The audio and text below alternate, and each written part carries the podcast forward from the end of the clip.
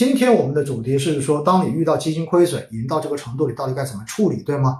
所以我还是要跟大家重申第一点，就是补仓到底要不要补？补仓呢，从逻辑上来讲的话，肯定是应该补的，但是这个前提是建立在什么？前提是建立在首先你是有收入来补仓的，而且第二个非常重要的要点就是你不能够随随便便就把自己补成了满仓。记住，补仓补成满仓。基本上这个补仓就算是失败了，大家记得我的这句话哈。为什么？因为你只要还有钱可以补，那么就意味着你至少还有活动的空间，你至少还有腾挪的空间。但是如果你已经补成了完全的满仓，那就意味着你现在一点调整的机会都没有了。所以一定记得补仓需要补，但是补仓它得有纪律。因此呢，在过往我也一直跟大家强调过补仓要把握的几条纪律，对吗？第一，补仓首先建立在你要分析你自己的基金到底是指数基金还是主动管理型基金，这是第一步。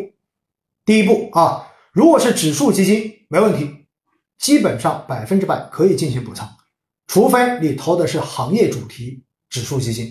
那么如果这个行业本身出了比较大的问题，那你肯定不能再补了。比如说你。我我只打个比方哈，比如说，如果你投的是这种教培行业的指数，那当整个行业的前景都出现了重大改变的时候，那这个时候还要不要去硬着头皮去补这个的仓？我觉得这个可以斟酌。但是如果你选择的，比如说是沪深三百，是中证五百，对吧？这样子的这些指数，或者创业板指数、科创五零指数，我们知道科创五零都已经跌到九百多点了，对吧？一度。那么像这样的指数，宽基指数，那我觉得肯定是可以补的，这个你基本上不用有太多的怀疑。那另外呢，如果是行业指数，比如说医疗指数，对吧？或者说呃白酒指数，那么大家你觉得自己对于这个行业的前景你是坚定看好的，那我觉得 OK 也没问题，这种指数也可以补。好，这是第一种。第二种，如果你是主动管理型基金，那主动管理型基金首先还是那句话。你得先看看你的这个基金经理有没有变过，你的这个基金经理有没有换过。如果这个基金经理已经变了，比如说你投了这两年，基金经理跳槽了，基金经理去奔私了，换了一个新的基金经理，而这个基金经理你一看从业经验不到一年，或者说从业经验才一年，并且看他过往所管理的这些产品的业绩实在也不咋地，那么这种时候，我的建议就是你不要补了。甚至于我的建议是，你应该把它换掉，换成什么？换成另外一个你比较放心的基金经理，甚至于你把它换成指数，可能都会比你等这个产品回来更靠谱。所以，这样的换个基金经理的产品，肯定是不要去补的。这是第二条。接下来呢，如果没有换基金经理，好了，我们进入下一步。那么，麻烦你。一定要去看看这个基金经理的季报跟年报，还是那句话，对不对？看一看基金经理他的操作的思路到底是什么，然后看一看他跟这一个业绩比较基准，在过去的这一两年中间，到底是一个跑赢还是跑输的状态？如果跑输，原因是什么？他说的跟他做的是不是知行合一？因为有些基金经理可能写报告写得很好。但是最后你发现他的这个持仓，哎，可能跟他的这一个说的东西，跟他写的东西不是一回事儿。那么这种知行不合一的基金经理，他们的产品，我的建议也是不要补了。那么该换就该换，所以这是第二个建议了，对吗？第二个建议。那么第三个建议，如果哎基金经理知行合一，并且的话呢也没有变风格，好了，接下来你可能就要看一看它跟同类基金的排名了。那么它跟同类基金相比的话，到底在过去的这一年时间，当然一年太短啊，你可以把它放长一点，我们放到一年、两年、三年，那么看一看它是不是有跑赢平均值？哎，这个很重要啊，跑赢平均值，因为说实话，在市场系统性下跌的时候，基金经理要保证不亏是很难的事情，除非他本来就是做绝对收益的，而且会有这种股债平衡的做法。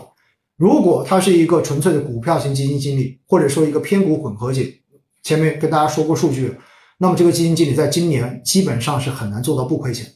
但是你要把它跟同类基金比一比，它是不是在平均线以上，还是说它只是在垫底的？那么这个时候呢，基本上就可以决定你来判断，你认为它是否是合格的，你对它是否还有信心。如果它一直就处于同类基金的后百分之二十，甚至于就是一个垫底的业绩，那么这个基金肯定也不该补，对吗？肯定也不该补。当然，你觉得要换换上去太心痛了，所以你不想换，我觉得也无所谓。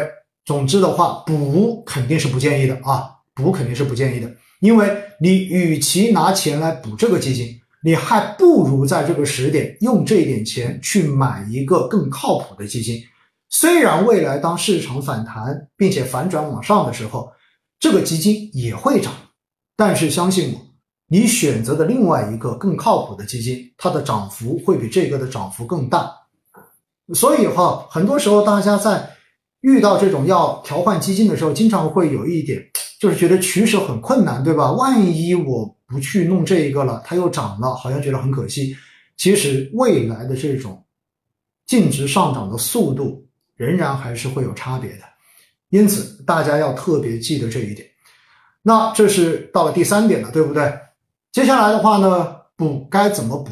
就是上面的这一些你都已经筛选过了，哎，这个基金经理没有换过，而且知行合一，并且在这个下跌的过程中虽然跌了，但是它仍然跑赢了同类，对不对？跑赢了平均。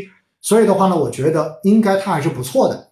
之所以跌，只是因为市场系统性下跌，所以没有办法。确实哈，现在的市场从年初到现在，该跌的跌了，不该跌的也杀跌了。该跌的比它该跌的可能跌的更多，而那些不该跌的有可能比那些该跌的还跌得多。这种现象都已经出现了。所以的话呢，我们为什么会说在从估值层面来说的话，现在市场很值得配置，就在于因为有太多被错杀的这样子的标的。这样子的上市公司了，因此在这种时候，实际上你现在去配置，包括基金经理去进行选股，都已经是一个相对而言，它的这个空间腾挪空间会变得非常非常大的一个时候了。也就是现在是一个基金绝对不好卖，大家也绝对不想买，但是基金经理却很容易做出好业绩的时候。因此，这个时候选一个靠谱的基金经理，当然，如果你不愿意选指数的话。选一个靠谱的基金经理可能比什么都重要，因为它可以让这个净值上涨的速度变得更快一些。